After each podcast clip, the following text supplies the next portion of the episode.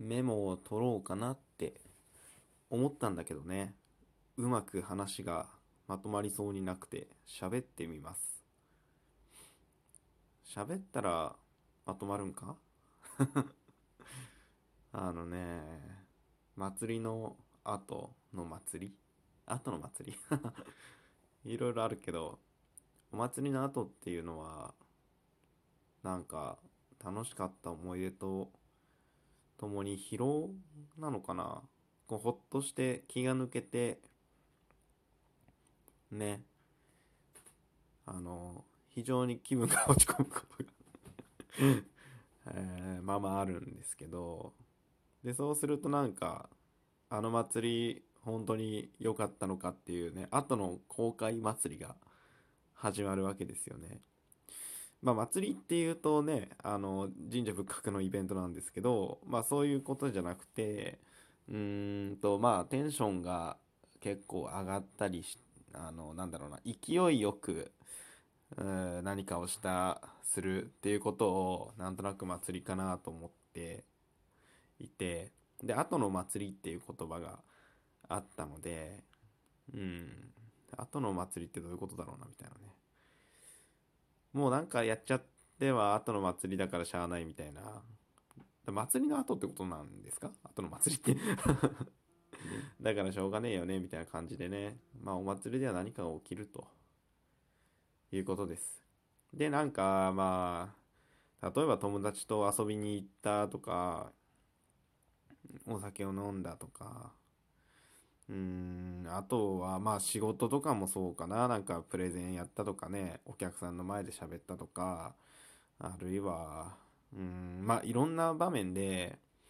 なんだろうな。通常の自分とはちょっと違う、え行動をすることってかなり日常生活で実はあると思うんですよね。要は家にずっといるわけじゃなくて例えば買い物に行ったってちょっと大きな買い物をするために店員さんに話を聞くとかパソコンのこととかそういう時にもちょっと普段と違う自分が、まあ、見れるっていうか出さないといけないじゃないですか。でそういうのが終わった後になんかあれ？大丈夫だったのかなっていうのがすごいありますね。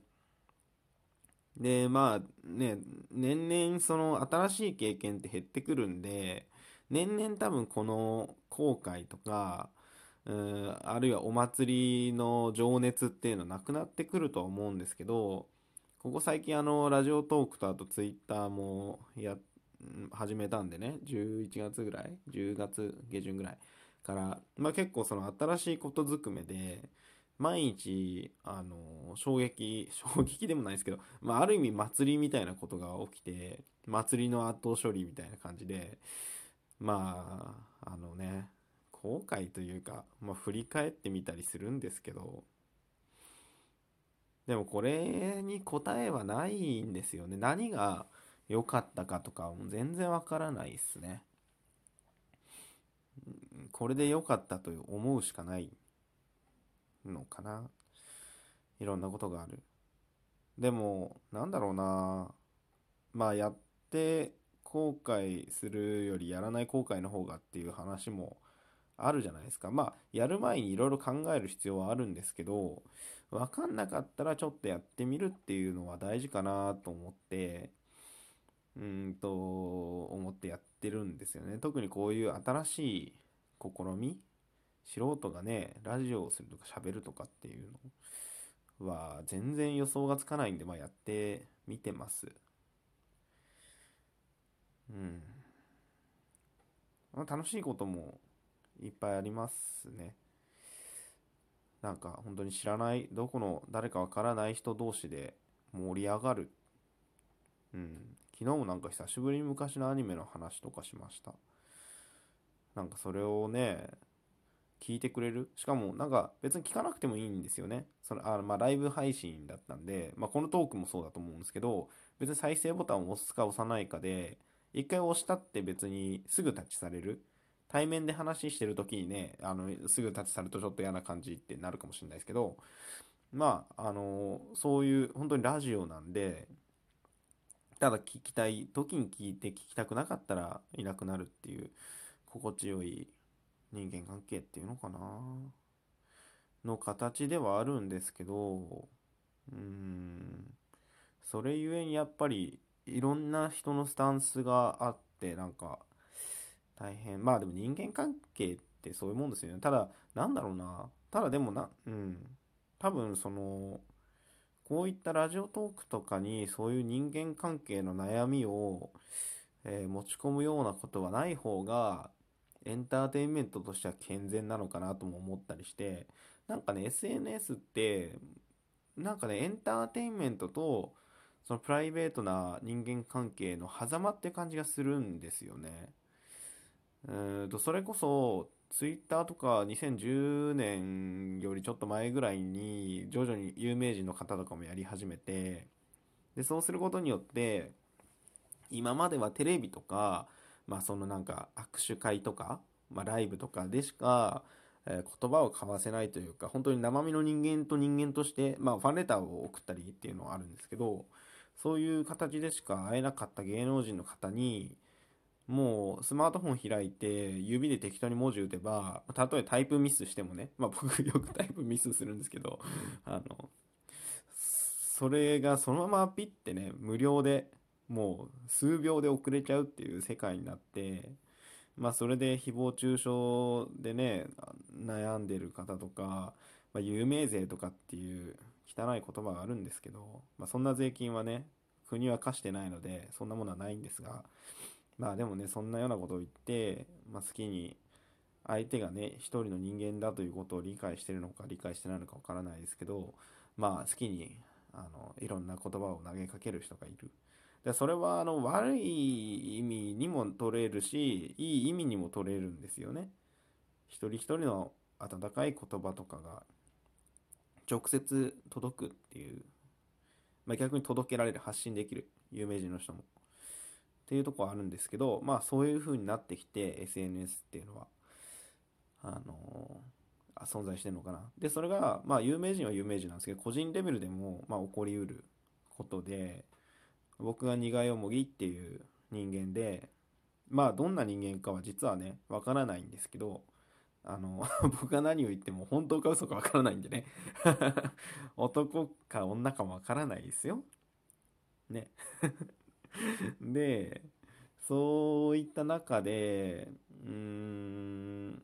どうすれば自分が楽しくでそう忘れちゃいけないのがどんなことも SNS もラジオトークももう仕事も恋愛も勉強も何のためにしてるかっつったら自分が幸せになるためなんですよ。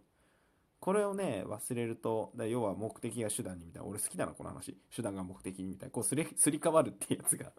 俺好きだなこの話。あのあるんですよね。だ要は幸せになるためにラジオトーク始めたのにラジオトークを続けることがあの義務みたいになっちゃって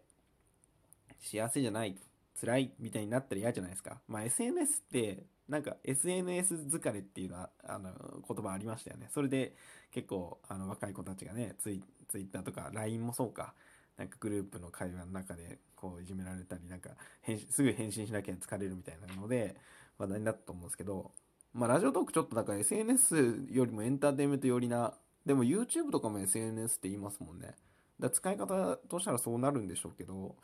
なんかねそそういうのを無理してやらなくていいなと思っていますしあの結構だから祭りに夢中になるとそれ忘れちゃってなんかみんなをもっともっと面白くさせたいとかなんか自分は何か面白いことを しないといけないんだみたいに自分で自分をね縛ってしまうことがあるんででそういった祭りそれか。そういったことがあった後に僕は何をやってたんでしょうかっていうことを考えて少し気分が落ち込むのかな。でもね。いろんな人がいるから難しいんだよね。なんかみんな楽しく人生を送れてるのかなとか。なんかね私が変なことを言ったから傷ついたのかなとか。そうするとどんどん人間と接することができなくなって友達もいなくなって一人ぼっちになってでもそれは幸せじゃないなというのは分かるんですけどでも人と近づくことでまああの山嵐のジレンマ的な人に近づくことで傷つけてしまう。でも離れると寂しい。2つとも自分の幸せをつかもうとしてるような自分の幸せを手放そうとしてるような行為ではあるんでなんだかなと思うんですけどまあそれでもねたとえ嫌われても何やっても嫌われる時は嫌われるのでうーん何にも嫌われてもやっぱり好きだって言ってくれる自分のことを必要としてくれる人に出会うためにいろんな活動を続けていきたいなと改めて思いました。喋ってて。うん。ちょっとなんか真面目っすね。しみったれてますね。次はふざけたいと思います。僕ふざけてるんですけど 基本。まあでも真面目なのかな。まあいいや。すいませんね。なんかだからあの伝えたいことはみんな幸せになればいいのにって思うしあんまりあの気に食わない人がいたからっていじめないでほしいなって思います。あのでも別に僕は幸い今のところあの いじめられてはないです。はい。よかったです。ただね今後いろいろあると思うんでちょっとそういうの思いました。みんな生きづらさの中で生きているみたいなんでなんとかみんなが楽しく生きられるように自分ももちろんねなればいいなと思って生きてます。2020年12月29日の昼でした。